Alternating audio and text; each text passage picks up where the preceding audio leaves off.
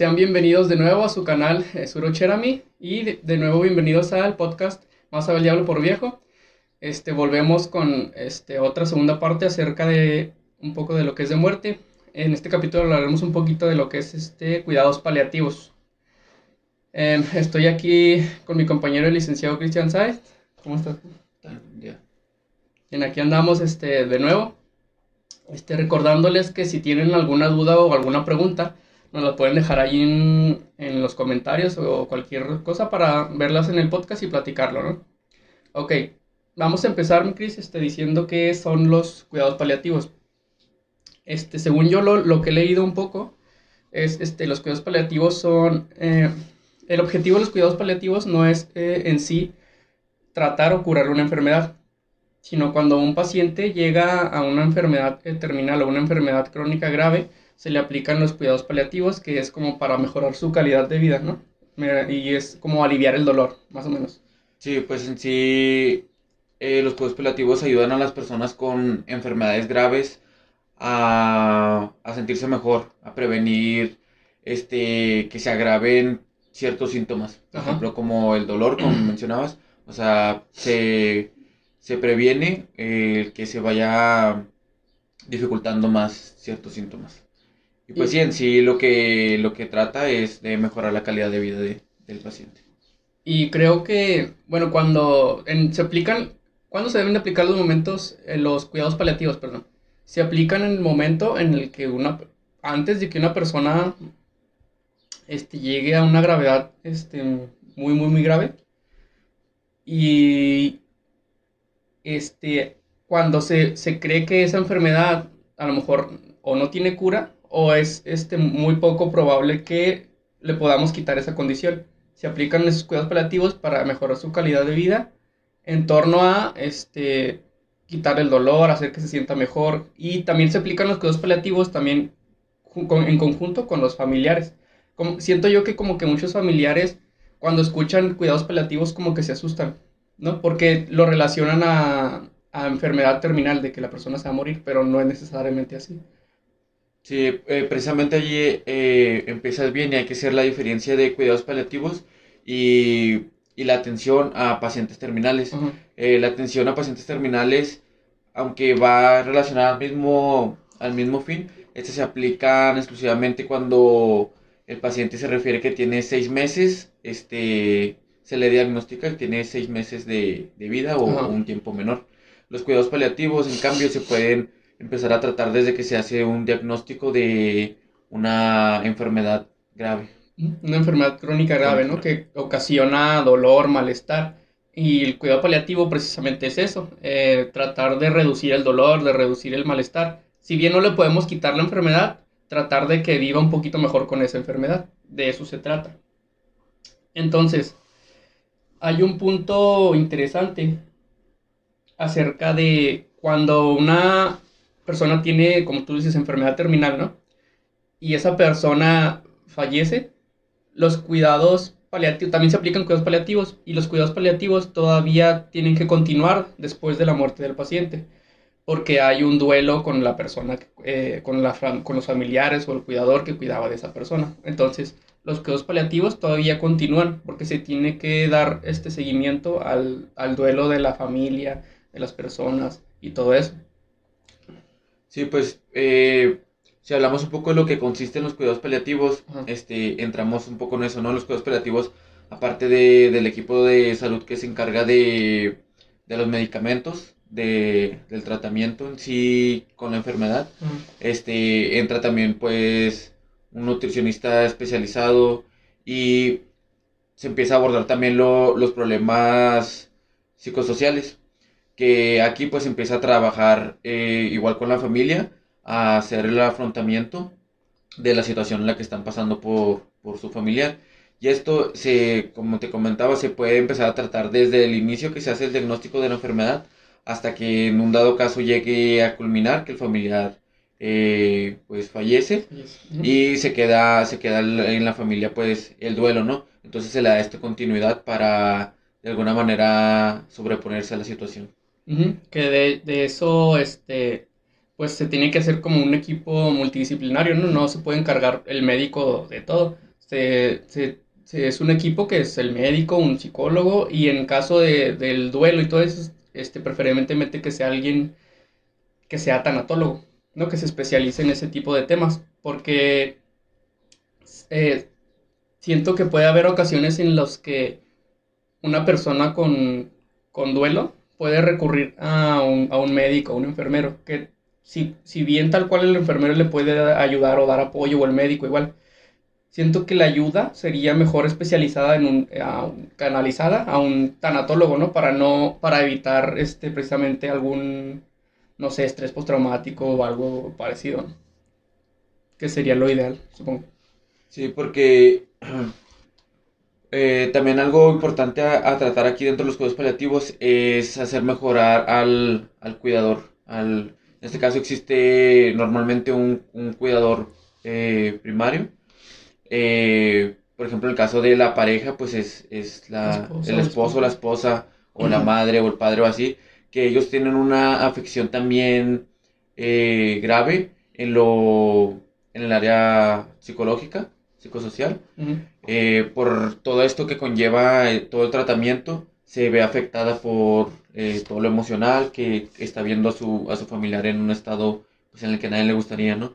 Entonces, este, este cuidador puede también empezar a, a generar diversas, pues como efectos secundarios, por decirlo así. entonces también es importante el mejoramiento de la, de la situación del, del, cuidador. De la persona que lo cuida. Sí, es este, bastante importante e interesante ese punto que tocas acerca de, de no centrar los cuidados paliativos solamente en, en, el, en el, paciente, ¿no? En el, la persona que tiene la condición o la enfermedad. Eh, porque podemos este, hacer los, los cuidados o centrar los cuidados en la persona que tenga menos dolor y tal y cual. Y ayudar al cuidador a que ayude a esa persona que tiene esa condición a vivir un poquito mejor con la enfermedad.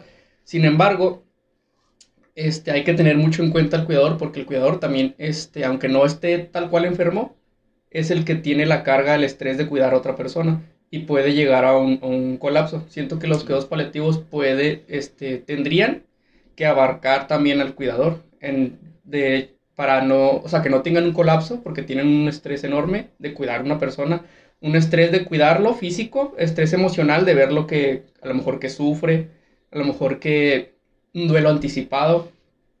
Entonces, el hecho de, de centrarse nada más en, el paciente, creo que sería dejar, dejar fuera muchas cosas acerca del cuidador. Y, que y creo que los cuidados paliativos también tendrían que sentarse en que, centrarse perdón, en que el cuidador sepa eh, pedir ayuda, que sepa que no, o hacer que fomentar sus redes de apoyo, que pida ayuda a otros familiares o algún este, profesional de la salud, ¿no? Que, que no se tome las cosas nada más para él solo, porque es una carga muy grande.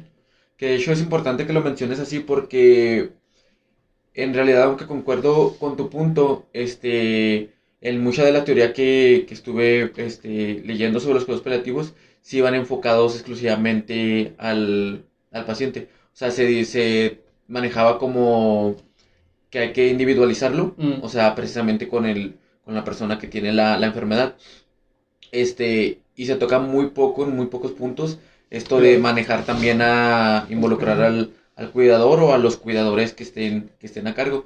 Pero esto que menciona sobre el colapso del cuidador eh, es importante porque si bien se tiene un problema de inicio que, que es con una, una patología en, un, en, un, en una persona, eh, esto puede tener diversas consecuencias porque al colapsar el cuidador, ahora no solamente tienes que tratar a una persona, sino que tienes que tratar a dos.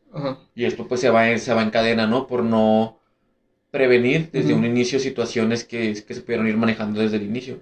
O sea, por ejemplo, en los cuidados paliativos, eh, pues son, son muy extensos, ¿no? Lo que se puede manejar aquí. Entonces, por ejemplo, el estar haciendo tratamiento con el paciente y luego con el cuidador con el cuidador primario estar realizando, por ejemplo, terapia ocupacional o, diversas, diversas situaciones. Esto con el fin de, ir este, pues reduciendo el estrés que, está, que está produciendo a causa de, del cuidado que está brindando.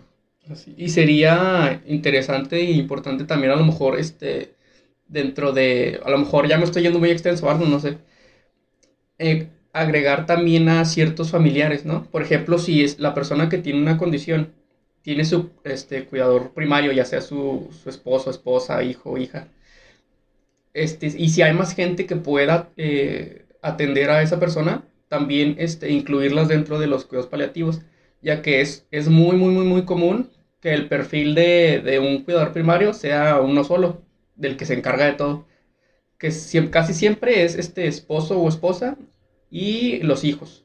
Casi siempre, casi siempre. Entonces, y es común escuchar el caso de, tengo cuatro hijos, pero nada más uno vive conmigo y ese uno es el que se encarga de todo. Y creo que, y, se, y se desencadena, como tú dices, se hace como una, se desencadena una serie de circunstancias y es común que el cuidador, como ya está acostumbrado a, ya sabe qué necesita la persona, ya sabe cómo tratarlo, ya sabe cómo hablarle, no quiere que alguien más lo cuide porque no, lo voy a, no la va a cuidar como yo, es lo que piensa mucha gente. Entonces, ayudar al cuidador también a, saber cuándo decir no, o cuándo pedir ayuda, o cuándo saber que... Cuándo saber que otra persona también puede ayudarme y también lo puede hacer bien. Siento que es este muy, muy, muy, muy, muy importante porque, y es muy común que colapse un cuidador, el cuidador y como tú dices, se desencadena una serie de cosas y que terminan repercutiendo en la persona que tiene una enfermedad o alguna condición. Y es muy común que el cuidador, cuando ya está colapsado, pelee mucho con esa persona. Mucho, pelean, porque chocan, porque la persona necesita ciertos cuidados y como la persona que lo cuida ya está colapsado, ya tiene un estrés enorme, cualquier cosa desencadena que que explote. Y eso, pues, eh, eso es a lo que se quiere evitar llegar desde un principio. Sí, o sea, es importante eh, eso de, prevenir el colapso, pero mucho se debe también a lo que mencionas de que el mismo cuidador se adhiere a sí mismo toda la carga. Entonces, es frecuente de que son varios hijos y no, es que nadie lo va a cuidar como, yo, es que solamente yo sé cómo hacerlo y solamente yo esto.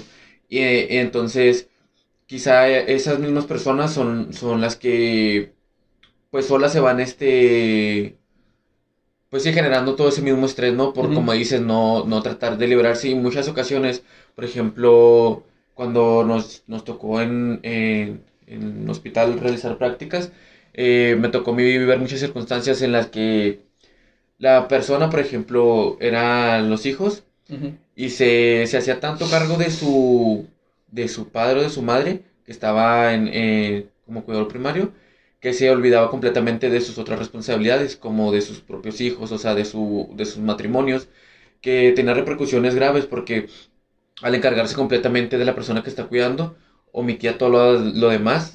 Entonces, en su, en su familia, su, su, familia nuclear, era donde este, pues había divorcios o eh, separaciones, ¿no? Todo ese tipo de cosas. Entonces es importante por eso aquí mismo eh, puedes tocar el punto de que los cuidados paliativos, por eso es importante que se toque lo, psicosocial, porque tiene este, no nada más repercusiones de, salud en lo, en lo biológico, sino también en lo psicosocial. Y aquí vemos que el, o sea, la, la, la importancia de los cuidados paliativos, ¿no? Porque no nada más es al principio vimos que el objetivo era eliminar, bueno, no eliminar, eh, reducir el dolor y que viva un poco mejor la persona con una condición. Pero pues, acabamos de ver que abarca aspectos este, psicológicos, no tan, no, y no solo de la persona que tiene la condición, sino de sus familiares, y afecta tanto, como lo acabas de decir, lo social. O sea, una cosa que podría parecer pequeña, desencadena que tengan, tengan problemas familiares, que tengan problemas psicológicos, estrés, y se hace una bola enorme acerca de algo que empezó nada más como reducir el dolor de esta persona que tiene esto. Y es los cuidados paliativos, entonces digamos que es algo muy importante que abarca muchísimas cosas y que por, precisamente por eso tiene que ser disciplinario para abarcar todo lo biológico, lo psicológico, lo social y lo espiritual, inclusive. Sí, lo espiritual pues es, fundamental y es aquí donde entra lo del duelo, porque por ejemplo en los problemas con los cuidados paliativos, uh, en que no se den de la manera adecuada. Es una, el, desconocimiento que hay de, los cuidados paliativos, y no nada más de los familiares o los involucrados, sino eh, inclusive en algunas, algunos datos que estuve leyendo, por ejemplo, de, la OMS, mencionaba que de 214 países que se realizó estudios sobre la adecuación de los cuidados paliativos, solamente en 20 se realizaban de manera adecuada. Entonces, uno de los problemas era también el, desconocimiento de toda la, la gama política, es decir, todos los involucrados en que las políticas públicas se, den, se meta este tema de, la salud, ¿no? Y se destinen recursos para ello. Entonces ese era el primer, el primer punto que, que se tenía como por algo que no se realizaban bien los cuidados paliativos. Otro era por las, las creencias que tenían las personas sobre, sobre la muerte. Entonces es aquí donde entra lo espiritual. Porque muchas de las, de las creencias, pues puede decir, no, es que es que así tiene que ser, tiene, que, tiene que morir así, o si, le, si ya le dio cáncer es porque esa es la situación que tiene que pasar y ese es su final. No hay, nada no hay que tocar, no hay que hacer nada más. ¿Sí me explico? Entonces, entra aquí mucho lo, lo espiritual, ¿no? Que, que, va ligado de cierta manera con las creencias que tienen las personas. Entonces es importante, pues aquí lo puede tocar igual un tanatólogo, ese punto, y, y hacer, pues, discernir entre, entre la, la creencia y, y, pues lo que, lo que se tiene que realizar, ¿no? En, la, pues en la manera espiritual. Sí, sí, es este, está complicado ese, ese tema, ¿no? En, a lo mejor en ciertos puntos, porque puede ser que tú como profesional de salud, eh, pues tú tienes que hacer ciertas cosas para que la persona se sienta mejor, pero tal vez esa persona te dice, pues es que eso, no, no, no hagas eso porque mi religión no me lo permite. Y pues, de cierta manera a lo mejor, aunque, ah, porque hay veces que en los, los que el familiar sí quiere, no, es que te vas a sentir mejor con esto, es que te vas a poner bien. Pero si la persona o el, siempre y cuando la persona que tenga la condición decida y tenga la capacidad de decidir, pues este habría que hay que respetar, pero sí siento que es este un poco difícil y complicado no tratar ese tema acerca de pues es que mi religión dice esto y esto y esto y no me permite ciertas cosas. A lo mejor sí es... A lo mejor nosotros queremos agarrar los cuidados paliativos como algo muy... O sea, podemos hacer un plan súper estructurado, pero hay cositas que te lo pueden ir quebrando, ¿no? Por acerca de la persona, sus creencias, su moral, y hay muchísimas cosas que, que son complicadas de tratar, creo. Sí, y precisamente sin el afán de, entrar en controversia con, con ninguna religión, este, hay algunas en que en ocasiones las personas necesitan un trasplante o una situación así, dice, no, es que sabes que esto no se puede realizar, entonces pues no se realiza y pues se omiten ciertas cosas que, que podrían mejorar tanto la calidad de vida como pues no nada más de la persona, sino de, toda la familia, ¿no? Entonces por eso es, es, importante que en los cuidados paliativos entren todas estas ramas, que se toque un equipo multidisciplinario, como mencionas. Eh, y se tocan aquí también pues lo que son los, los, grupos de apoyo y este qué más mencionabas así como los grupos de apoyo mm. grupos de apoyo mm, redes de apoyo sí pues o sea redes de apoyo grupos de apoyo donde donde no nada más se, se, trabaje con el con el familiar sino con, toda la familia y se les den a ellos ah. todas las opciones no todas las opciones que a final de cuentas pues que tiene que decidir es el paciente con la con la enfermedad o en dado caso de que no pueda ya responder esa persona, pues es eh, la persona que esté a cargo. Sí, claro. Y aquí, este, creo, bueno, va una pregunta a ver, este, ¿qué opinas tú, no? ¿Crees que sea, o sea, dentro de los cuidados paliativos, ¿crees que sea importante el, lenguaje? El cómo le hablemos a la persona que tiene tal y cual condición. Yo, yo desde mi, desde mi perspectiva, creo que sí. O sea, el hecho de, de, de que cierta persona tenga tal edad o cierta condición, este, no decir ciertas cosas que siento que podrían parecer muy tontas o muy pequeñitas, pero siento que yo siento que sí afectan al momento de tratar a algún paciente. Por ejemplo, el hecho de decirles este el viejito de aquella cama o la seño, mi hijo, mi hija o sea, el, lenguaje de cómo les decimos a las personas, ¿tú crees que tenga importancia? Bueno, este, son varios puntos importantes aquí. Uno, pues siempre el lenguaje es, es muy importante, ¿no? Porque depende cómo te dirijas a la persona, el respeto que esa persona sienta sobre, sobre cómo te diriges, es como que la respuesta que vas a obtener. Entonces, sí es importante o fundamental una comunicación, una buena comunicación entre el paciente y, el equipo que la está, que la está tratando, ¿no? Eh, por ejemplo, muchas veces se les habla así como tú mencionas de mi hija o mi hijo o así, y algunos lo pueden tomar como, como algo simple, pero hay personas que, oye, pues yo me llamo Juan, yo me llamo María, no tienes por qué decirme mi hija o cosas así, ¿no?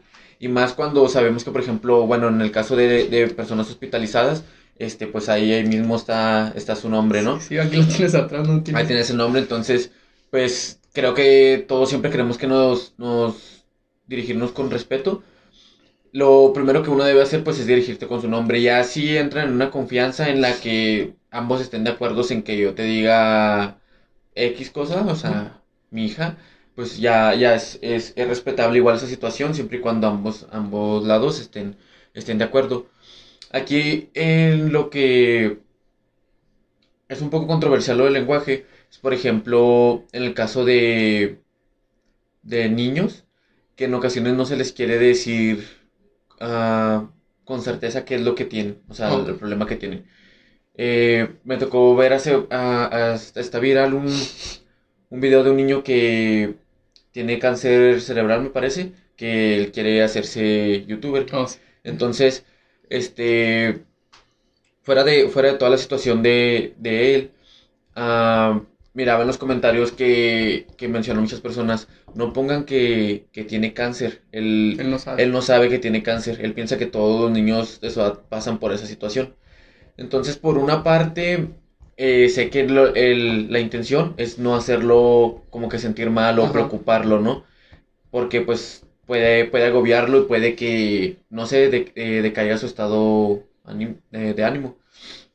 Sin embargo, este, todo el dolor que puede estarle causando a él o las quimioterapias que probablemente reciba o todas esas situaciones, creo que también debe uno de ser justo y explicarle las cosas, ¿no? Eh, no vivir, no hacer que vivan engañados. Sí. Entonces, Digo, es controversial porque se entiende que, la intención es que no... Protegerlo, ¿no? Es protegerlo, sí. Pero en vez caemos en una sobreprotección y, es donde entra, donde entra el error. Quizás se le puede explicar de una manera más, sí, claro. más amable. Sin embargo, pues hay que ser conscientes nosotros y hacerlos conscientes a ellos porque muchas ocasiones suele pasar que nosotros como padres o, bueno, en este caso ellos como padres no les dicen por como dices protegerlos pero puede pasar así como te menciono, de que hay en los mismos comentarios las personas comentándole.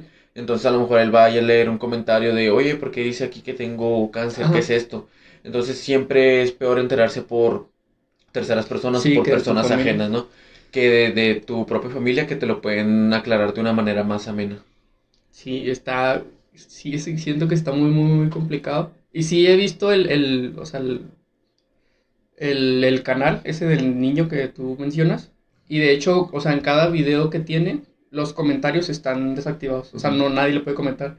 Y con lo que dices tú, pues tiene lógica. O sea, lo quieren proteger de que nadie le vaya a comentar y que lo vaya a leer de, de su condición o, o tal y cual. Y un punto ahí interesante que comentas tú, que a lo mejor, y no, que no solo pasa con niños, pasa con adultos mayores.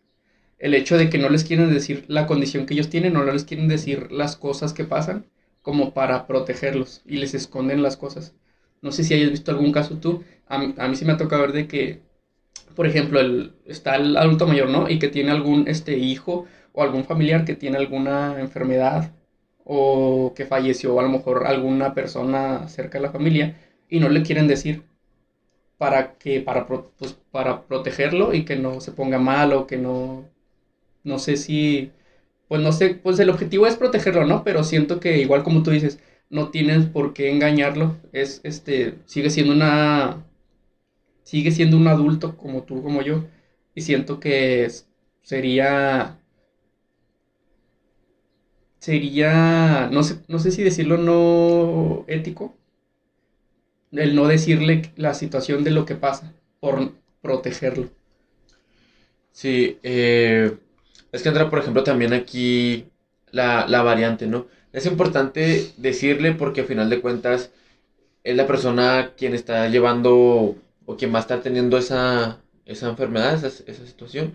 Y como mencionamos ahorita, ella es la, la primera persona que debe decidir. A menos de que tenga alteraciones cognitivas, ahí puede que entre a, a, decir por completo la, el, el familiar, ¿no? Pero pues es libre de elegir ya sea si quiere llevar esos cuidados o si, como, te, como mencionamos ahorita, si por su creencia no quiere que le realice nada, pues es, es, es, decisión de él, ¿no? O de ella. Y muchas veces lo que sí me ha tocado escuchar es que les dicen como que una enfermedad, digámosla, un poco menor o menos complicada, de que no sé, a lo mejor tiene cáncer en el estómago o algo así, le dicen que, que no sé, que tiene una infección o que es gastritis o, o, una situación similar. Entonces, pues sí, siempre va a ser importante hablar, hablar de manera clara y, y siento que, o considero más bien, que, que, en ocasiones lo hacen porque siempre se piensa que, no, es que si le digo se va a desanimar y mm. se va a dejar caer y ya no va a querer comer, ya no va a querer hacer esto. Y puede, por una parte, que sea así, pero por otra parte, creo que si se toca el tema entre, entre toda la, la, red de apoyos, a todo, toda la familia o todos los amigos y todo eso, este, creo que tocarlo todos juntos, hablarlo y decirle, pues, te vamos a apoyar todos, solamente que hay que seguir con tu tratamiento, tienes que tomarte esto, tienes que esto. Creo que eso podría influir en que haya una mejora, ¿no? Eh, Sí, este, yo creo que sería muchísimo mejor el hecho de, aunque sí, como dices, puede ser posible que la persona al momento de saber este, su condición, este, se deprima o se ponga, como que le dé un bajón, creo que es este, mejor que sepa la condición que tiene y al momento de saber él mismo las posibilidades que hay de lo que puede hacer, lo que puede no hacer, él mismo ya sabe cómo se siente, ya sabe lo que tiene y él puede, como tú dices, hablarlo con su familia y tomar decisiones más claras. Porque si se lo escondes y de repente se entera, así como por sorpresa, creo que sería este, mucho, una más, más chocante el, el hecho de saber que tengo, ¿no? Este, hay, un, hay otro punto interesante acerca de lo que son este, los cuidados paliativos, acerca de, del, ya no tanto del paciente de los familiares, sino de los profesionales de salud que hacen, que que aplican los cuidados paliativos. En el sentido de que muchas veces este, médicos, enfermeros y todos este, generan eh, una empatía o generan cierto cariño con el paciente. Entonces, al momento de que, por ejemplo, ese paciente sufre o en el momento de este, ese paciente fallece, pues el, el personal de salud también lo resiente. Y es como porque generan tanta empatía que también sufren, aunque él no sea su familiar, no sea su, no lo conozcan, pero ya generaron una empatía, generaron algún sentimiento y al momento de que esa persona, por ejemplo, fallece, este, ellos también generan un estrés, generan, este, generan, pues les afecta, ¿no? Emocionalmente y hasta físicamente el hecho de, de generar tanta empatía con el paciente y entonces también los cuidados paliativos también se encargan de atender al personal médico, al personal de salud. Sí, este, sí es importante porque mencionamos que los cuidados paliativos en ocasiones pues pueden durar meses o mucho o, más tiempo. Entonces durante todo este tiempo el estar involucrándote con esa persona pues obviamente generas, generas un vínculo afectivo, ¿no? Ya sea eh, en menor o mayor grado, pero el ir este, media hora diaria con esa persona, el platicarse sus cosas, toda esa situación, obviamente va a haber va a haber este, pues sí, un patrón al momento de que, de que la persona fallece. Eh, entonces hay que, hay pues diversas técnicas, ¿no? También para, para todo el personal de salud. Mencionabas tú sobre las técnicas, ¿no? Sí, este, hay, hay dos técnicas, ahorita eh, las vamos a mencionar y vamos a decir qué diferencias tienen. Este, estas técnicas vienen en un curso de primeros auxilios psicológicos que tomamos. Entonces, y precisamente se encargan de eso, de al momento de algún, este, un psicólogo, algún médico, algún enfermero, algún gerontólogo que esté pasando por algún momento de, estrés por cuidar de algún paciente, eh, se aplican estas técnicas como para ir desechando eso, ¿no? Para que no se queden con ese estrés. La primera técnica se llama diffusing. Es una técnica que se aplica este, post emergencia. Estas, estas técnicas, cabe aclarar que son, este, nos las ponen bajo el contexto de primeros auxilios psicológicos. Casi en los ejemplos que, nos ponían en el curso era casi siempre como de desastres, ¿no? Cuando había accidentes o tipo de esas cosas. Entonces, las personas que aplican primeros auxilios psicológicos, o en este caso cuidados paliativos, aplican, se puede aplicar la técnica del diffusing, que es, consiste en informar el hecho y el estrés que traen las personas. O sea, se hace una reunión informal, esto es informal, y cada persona este, platica lo, lo, que siente o lo que vivió con esa persona, ¿no? Entonces, el objetivo es minimizar el estrés y potenciar la red de apoyo entre el equipo de salud. Entonces, como dijimos, es una reunión informal y consta de tres fases. La primera que es una introducción, que se explica lo que se va a hacer. O sea, alguien toma el liderazgo del grupo y dice, se va a hacer este, vamos a decir cada quien este, lo que pasamos con este paciente, cómo nos sentimos para ir sacando las emociones y no guardarlas. Entonces, la segunda fase es cada quien ya relata los hechos, cómo se siente. Y, ya, al final se hace un, cierre nada más. Este se hace como... Tiene algunas controversias, estuve leyendo acerca de, de esta técnica, por el hecho de que como es informal, no hay alguien experto en sí que esté tomando el, mando. Al contrario que la otra técnica. La otra técnica es este, el debriefing. Entonces, la, técnica del diffusing se tiene que aplicar este, inmediatamente o casi inmediatamente después del hecho que puede generar estrés al personal. Por ejemplo, si trataron mucho con un paciente, ese paciente fallece y en momentos después se hace un, el diffusing y el debriefing se puede hacer hasta 24, 48 o hasta 72 horas después. Pero este, la diferencia del diffusing es que si es este, más formal.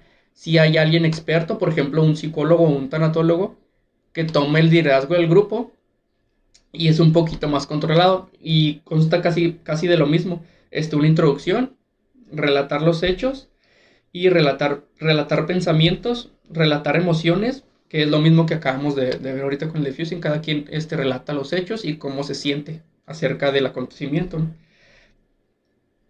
Y hay un cierre, y, aquí nada más este, después del cierre hay un, hay un seguimiento, que pues cómo van los, el personal de salud con respecto a cierto acontecimiento.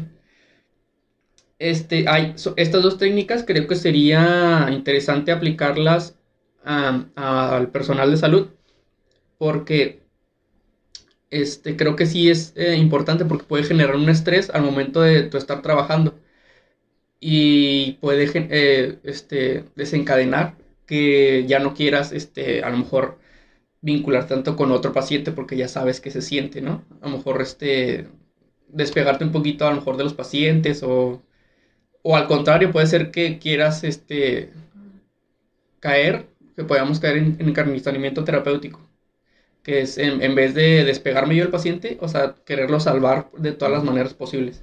Y estas dos técnicas me parecen interesantes, ¿no? ¿Qué opinas tú? Sí, yo creo, eh, o sea, sí, las, ya las conocíamos, ¿no? Por lo, por lo del curso, pero en realidad creo que son muy poco aplicadas, o considero que, por lo menos en, en lo que yo, que yo lo he visto, son muy poco aplicadas, pero sería muy, pues muy importante que se apliquen en, en una ocasión platicando con una, con una enfermera, este, ella trabajaba eh, en una estancia para personas mayores, ¿no? Entonces, ellas eh, le pasaba mucho esto, se, se, vinculaba mucho con los, con los pacientes, al grado de que pues sí, ella los defendía, se llevaban mucho y inclusive me llegó a platicar de que había ah, personas mayores que estaban así pues allá al, en la última fase. Y, y, la, y me, mencionó una ocasión donde una persona estaba pues ya a punto de, morir. Y estaba esperando a que llegara y hasta que no llegó ella y, la, la, la, sintió, porque es la persona que pues le brindaba cariño, no le brindaba atención, se sentía segura con ella o así. Inclusive cuando los tenían que inyectar o dar medicamento, pues mencionaba que cuando querían darse los otros por el, el maltrato que, recibían de, otros, eh, del mismo personal, pues no, o sea, esperaban hasta que llegara ella. Entonces, por ejemplo, a ella, yo cuando platicé con ella la miraba muy afectada en el aspecto de que se, se involucraba tanto, se involucraba tanto, que pues terminaba afectando cada situación que, les pasaba a los, a los pacientes. Entonces, al último ella pues decidió dejar de trabajar. O sea, su trabajo lo, lo realizaba bien. Quizá a lo mejor no estaba del todo bien para ella que se involucrara tanto, pero pues lo hacía con la mejor intención, ¿no? Con una buena voluntad. Entonces al último fue tanto el estrés que ella generaba, tanto él eh, mencionaba que, no, pues me acuerdo de esto, de que me dijo esto, o sea, como que las últimas palabras de las personas, o las últimas situaciones que vivió junto con las personas, que pues le generaba demasiado, demasiado estrés, ¿no? Entonces, por ejemplo, con ella yo creo que hubiera funcionado muy bien este, este, este tipo de técnicas, de tratar de desvincularlo un poco de los pacientes que ella, porque pues con algunos duraba meses, hasta dos años tratándolos, entonces, eh, pues así como ellas, creo yo que hay muchas, hay muchas más personal de salud que se involucran tanto que se tiene que intervenir también con ellos. Sí, porque si es este, así como lo mencionas, pues tuvo que dejar su trabajo, ¿no? Porque pues tuvo un agotamiento emocional, este, bastante grave que la obligó pues a dejar su trabajo.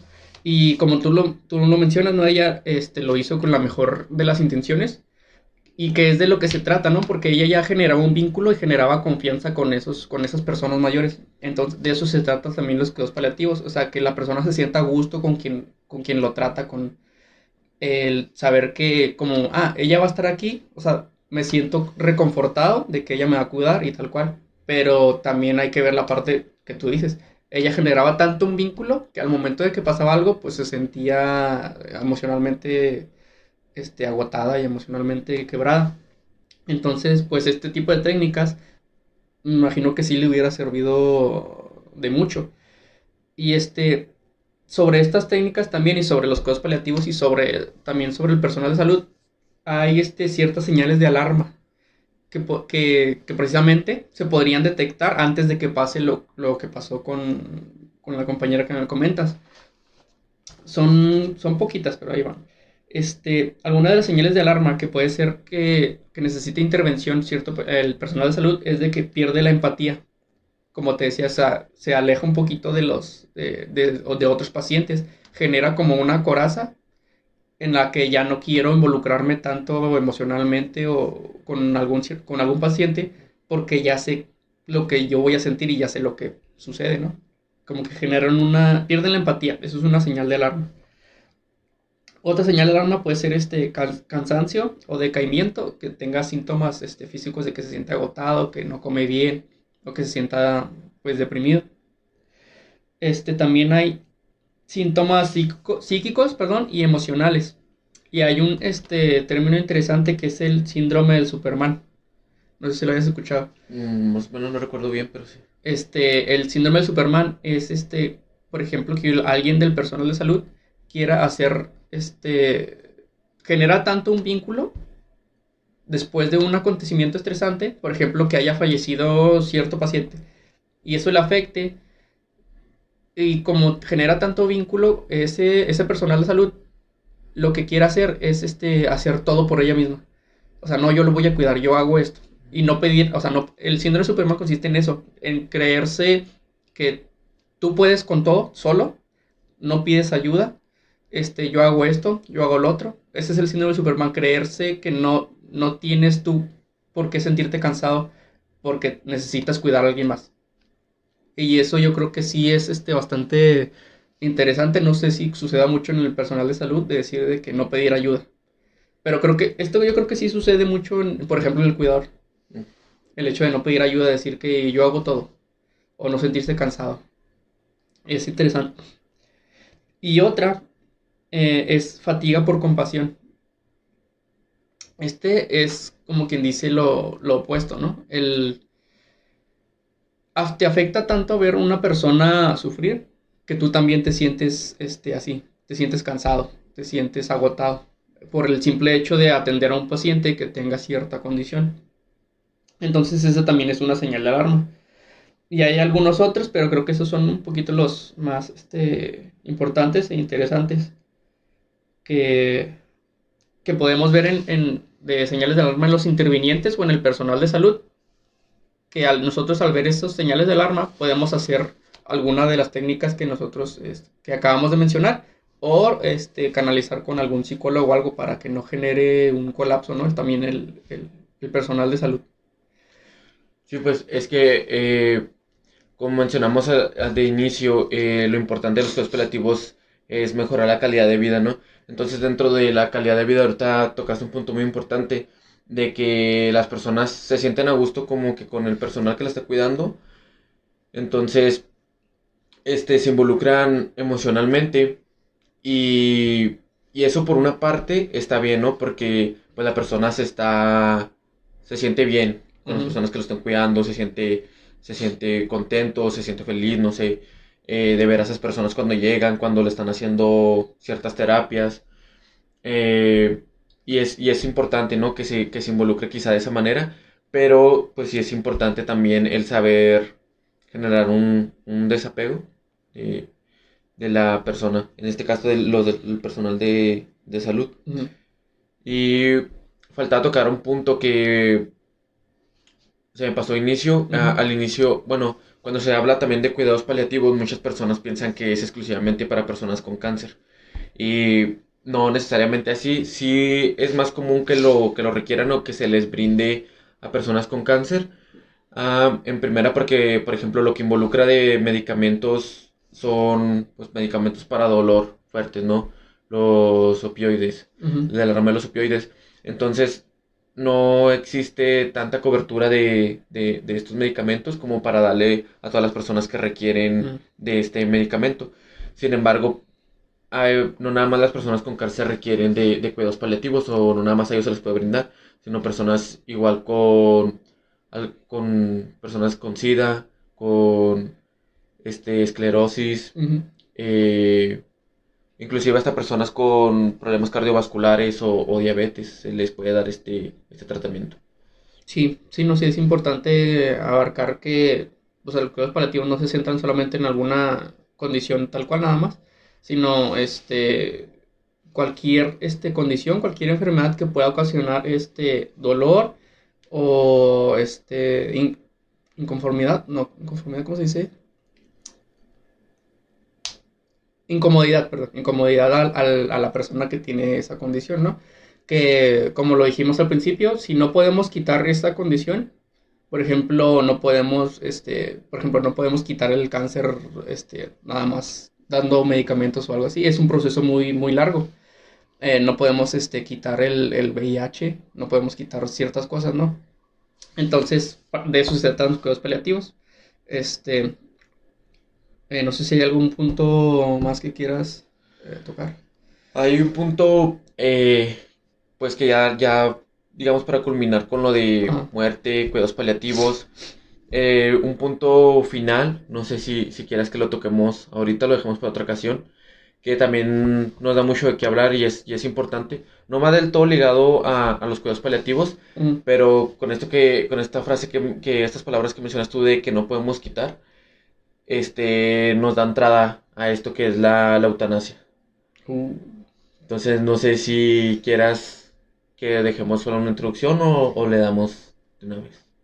¿Cómo ves? ¿Cuánto tenemos? Pues tenemos un ratillo, así que nos damos una introducción. Bueno, entonces, igual en otra ocasión hablaremos, abordaremos un poco más de esto más a fondo. Ahorita nada más para, para dar un cierre, porque es importante, después de los cuidados paliativos, Así como mencionamos que hay muchas enfermedades eh, muy graves que provocan mucho dolor. Eh, y cuando hablamos de esto de que la persona es quien tiene que tomar la decisión sobre sí mismo, sobre los cuidados o sobre el tratamiento que se le va a brindar, entra la eutanasia. Eh, si quieres comentar un poco lo que es. bueno, es, la eutanasia es este la bueno, eh, la, persona que tiene una condición, que normalmente casi siempre es una condición que es este, una enfermedad terminal, por ejemplo, la persona decide si quiere seguir este, siendo tratada, si quiere seguir este, siendo medicada, o este, prefiere morir. O sea, la eutanasia es eso, la persona decide que ya no quiere seguir viviendo porque tiene cierta condición o, o pues cualquier otra cosa. La persona decide este, dejar de, de vivir. Y lo interesante aquí es este, cuando hay, entran ya muchísimas cosas, ¿no? Por ejemplo, o sea, la persona decide que quiere, que ya no quiere seguir viviendo, ¿no? Quiere morir. Y entra, por ejemplo, cuando los familiares no quieren que esa persona muera, porque pues tienen un vínculo afectivo muy grande. Y pero esa persona está la, la posición de la persona que tiene la enfermedad de decir, pues es que yo me siento así y yo ya no quiero vivir con esto. Entonces, tú como familiar tal vez te sientas mal porque pues tú lo quieres y le tienes un vínculo afectivo, pero la persona con tal condición, pues es que tú no sabes cómo me siento yo, porque el que tiene la condición, pues soy yo. Y el que quiere decir sobre mi vida, pues soy yo. Y sobre mi muerte también. Entonces, eh, y también, bueno, es que un chorro de cosas. Sí, y bueno, eh, primero hay que, hay que aclarar que, que, esto pues no es legal para empezar en, en, en, todos los, en todos los países, pues bueno, son muy pocos, ¿no? Son como alrededor de cinco, sí, donde, donde legal. De hecho, hace poco lo pusieron en, en España, así... ¿Ahí es legal en España? Sí, entre estos dos últimos meses lo legalizaron, precisamente, creo yo, por la situación de, de la pandemia, que se empieza a tratar un poco más en todos los, Mm. los países, el analizar esta, esta situación. Pero eh, me parece que en Ciudad de México ah, ha habido como que casos, ¿no? Que se, que se ha, se ha llevado pues a, a juicio o algo así. Eh, aquí lo importante con, con la eutanasia, pues es que la persona es quien, quien debe decidir, ¿no? Cómo, cómo morir. Y precisamente eh, mu- mucho de lo que se, se habla cuando se toca de la, la eutanasia es que en realidad, por ejemplo, las, las personas, los familiares que no quieren dejarlo morir, se deben poner a pensar si realmente no lo quieren dejar a morir, no lo quieren dejar morir por la persona en sí o por ellos. Que ahí entraría un poco como un egoísmo de Sí. parte de la familia, ¿no? Porque como mencionas, o sea, ellos no están pasando la situación. Bueno, de alguna manera sí pasan la situación porque pues están viendo a su familiar sufriendo, claro. les causa sufrimiento. Y pues ellos, por ejemplo, el cuidador primario pues también está pasando, aunque quizá no tenga eh, el dolor físico que está teniendo esa persona, sí tiene otras, otras repercusiones, ¿no? De que, del cansancio, del estrés que mencionábamos ahorita. Pero, eh, pues es fundamental que siempre se le dé la, la primer, la, la primera y última palabra a la persona que está en la, en la situación. Claro que este, esto de la eutanasia eh, conlleva un largo proceso. Muchas personas creen que o, o lo toman a mal porque dicen, no, pues es que nada más es decir, no, yo, me que, yo quiero morirme ya, porque no aguanto la situación, entonces ya te, no sé, te medican y se acaba. No, esto es, es un proceso muy largo en el que primero las personas involucradas este, tratan de evitar eso, ¿no? Precisamente con los cuidados paliativos se trata de evitar esa situación. Por eso es importante que en los cuidados paliativos se involucre eh, personal que trabaje en lo psicológico y en lo social. Entonces se te dan terapias, son varias terapias las que se te dan este, con, con psicólogos, con, inclusive con tanatólogos, y se toca a la, a, a la familia, inclusive los tanatólogos trabajan con la familia, trabajan con, con el paciente, y se van como que en varias sesiones, o sea, es un proceso, no se da de la noche a la mañana, es un proceso en el que inclusive te, te dan una terapia y esto, y luego te vuelven a preguntar si realmente quieres seguir, y luego posteriormente son así como dos o tres dependiendo del país, pues son, son diferentes Ujú. metodologías, pero se te va trabajando, se te va trabajando. Entonces, si ya al final de todo el tratamiento tú decides continuar con, con, con esa decisión, entonces pues se, se continúa, ¿no? Y aquí pues una cosa muy importante por lo que no es bien vista en la mayoría de los lugares y por ejemplo en México es por lo que mencionábamos eh, hace un momento sobre la, sobre lo espiritual y sobre las creencias. O sea, esto se puede ver en, en muchas ocasiones como suicidio, que de hecho hay una otra, otra variante que es el suicidio asistido, ¿no? Ah, sí. Entonces, eh, dependiendo la creencia, pues igual esto, si mencionábamos lo de, por ejemplo, un trasplante, no, no es bien visto por muchas Sí, pues, religiones, pues ahora el, el que tú tomas la decisión de morir, pues esto, esto lo complica todavía aún más, ¿no? Sí, y este, bueno, esto de la, de la eutanasia tiene, tiene mucho, o sea, mucha controversia y mucho de dónde rascarle para platicar. Ah, el hecho de, de morir dignamente y vivir dignamente. Porque, por ejemplo, puede haber personas que digan, pues es que si esa persona quiere, ya no quiere vivir, pues así como estoy diciendo, pues que se suicide, ¿no? Pero hay personas con ciertas condiciones que no pueden, aunque ellas ya no quieren vivir, pero no pueden quitarse la vida. Entonces, ¿cómo le hacen? Porque necesitan ayuda para morir. Por ejemplo, personas con que estén este, inmóviles, que tengan, por ejemplo, una esclerosis múltiple, que les impide moverse totalmente. Esa persona siente que ya no vive dignamente porque no puede, no puede realizar cosas por, por sí mismo. Que de hecho hay una, una película así, ¿no? ¿cómo se llama? No sé, me acuerdo cómo se llama. No, también quiero recordar eso para recomendarla y, y Sí, ver un poco. yo también lo estaba pensando. Eh, bueno, esta película es una, una persona con, con... No, que tuvo un accidente, ¿no? Tuvo un accidente y lo único que puede mover, pues, de hecho no puede mover nada, creo que solamente puede hablar y mover los ojos, ¿no? Sí, Tiene que este, tener ayuda para mover eh, todo, todo, todo, todo, para bañarse, para comer, para tomar agua, para todo, necesita ayuda. Entonces, esa persona siente que ya no está viviendo dignamente porque no puede moverse. Entonces, el asunto es el que ya no quiere vivir, pero ni siquiera él mismo puede quitarse la vida porque no puede moverse. Entonces, el hecho de, de pensar en la eutanasia es este, muy, muy controversial y muy, muy difícil. Siento que es muy difícil tanto como para la persona, como para el personal de salud, como para los familiares y la sociedad en sí. Siento que eh, y más ahora en México, aquí como dices, este, como es un, somos una región, este, bueno, un país, perdón, sumamente religioso, sumamente católico, creo que sería muy, no sé, ¿tú crees que pronto sea legal la eutanasia aquí en México? no, yo creo que falta mucho. Sí, lo veo muy lejano. Sí, el aborto apenas vamos, apenas vamos. Sí, inclusive también porque va muy ligada a la, a la, a la ética, a la ética profesional de los médicos.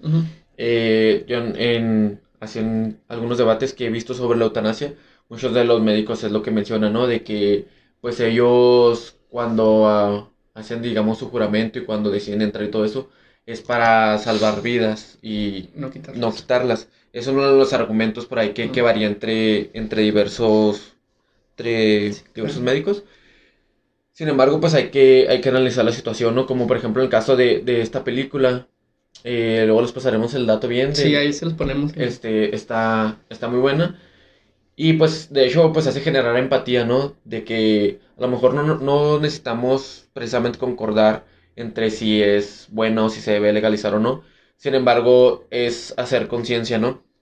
Simplemente es hacer conciencia de, de las cosas, de las situaciones que presenta cada persona. Porque el hecho de decir, no, es que yo no, yo no dejaría que pasara esto o así, que pues es respetable tu decisión, simplemente trata de ponerte un poco o sea, tener un poco de empatía, ponerte un poco en el lugar de la otra persona y ahora desde esa perspectiva, ahora sí analízalo nuevamente. Sí. Y sobre el hecho que dices, eh, sobre, por ejemplo, que algunos médicos dicen, este, nosotros hicimos un juramento y estamos para salvar vidas y no para quitarlas. Pero, pues, hay situaciones muy, este, eh, bueno, hay situaciones específicas en las que, o sea, si tú quieres salvar una vida, pero hay condiciones que no podemos, no podemos, este, curarlas o no podemos quitarlas y que solamente ocasionan dolor. Entonces, si esa persona está viviendo, viviendo y que no siente que no vive dignamente porque vive con puro dolor o no puede moverse o no está a gusto como ella se siente, y si este, prolongar su vida solamente va a ser pro- prolongar su agonía, pues entonces, ¿dónde está la vida digna? Ese es el, el asunto y, y, es un asun- y es un tema muy escabroso para muchos, pero sí se tendría que tener en cuenta porque, o sea, vivir dignamente no sería, no creo que sea sinónimo de vivir con dolor toda tu vida. O vivir, pues sí, depende de cada persona, es muy, muy, muy... Ahora, como mencionaba ahorita, este, es importante la metodología que se toma en, en la eutanasia, ¿no? O sea, porque es todo un plan, es todo un plan, está súper planificado. Entonces, por ejemplo, el momento de que ya se toma la decisión de, que la persona sí realmente quiere morir, eh, se va a realizar de la manera en que tenga menos dolor, ¿no? O sea, ya el, personal médico, con todos lo, los medicamentos, todas las situaciones que tiene, o sea, ya decide la manera en la que sufrirá menos. Porque, por ejemplo, el caso de esa película que de hecho es basada en, basada en la vida real, de, un caso, una persona, este, esa persona estuvo yendo a juicios y todo para, para que le pudieran conceder y no, al último no, no pudo. Entonces, él consiguió una persona que lo ayudara, que lo ayudara a morir. Entonces, creo que fue aún más doloroso de la manera en que, que lo realizó al no tener él las, como las herramientas necesarias para sufrir menos, porque al último me parece que le inyectan un veneno, ¿no? Algo así. No, le dan un, un vaso con eh, potasio. Eh, algo así. Es un vaso con, con algo que, pues, que te hace que te mueras. Pero es un vasito así, es un tantito así de agua. Ni siquiera se lo toma todo. Sí, que de, pero eh, por lo que se potásico es. Que por lo que se alcanza a apreciar, pues, sí es, sí es mortífero, pero pues, o sea, te causa mucho, mucho olor en el momento.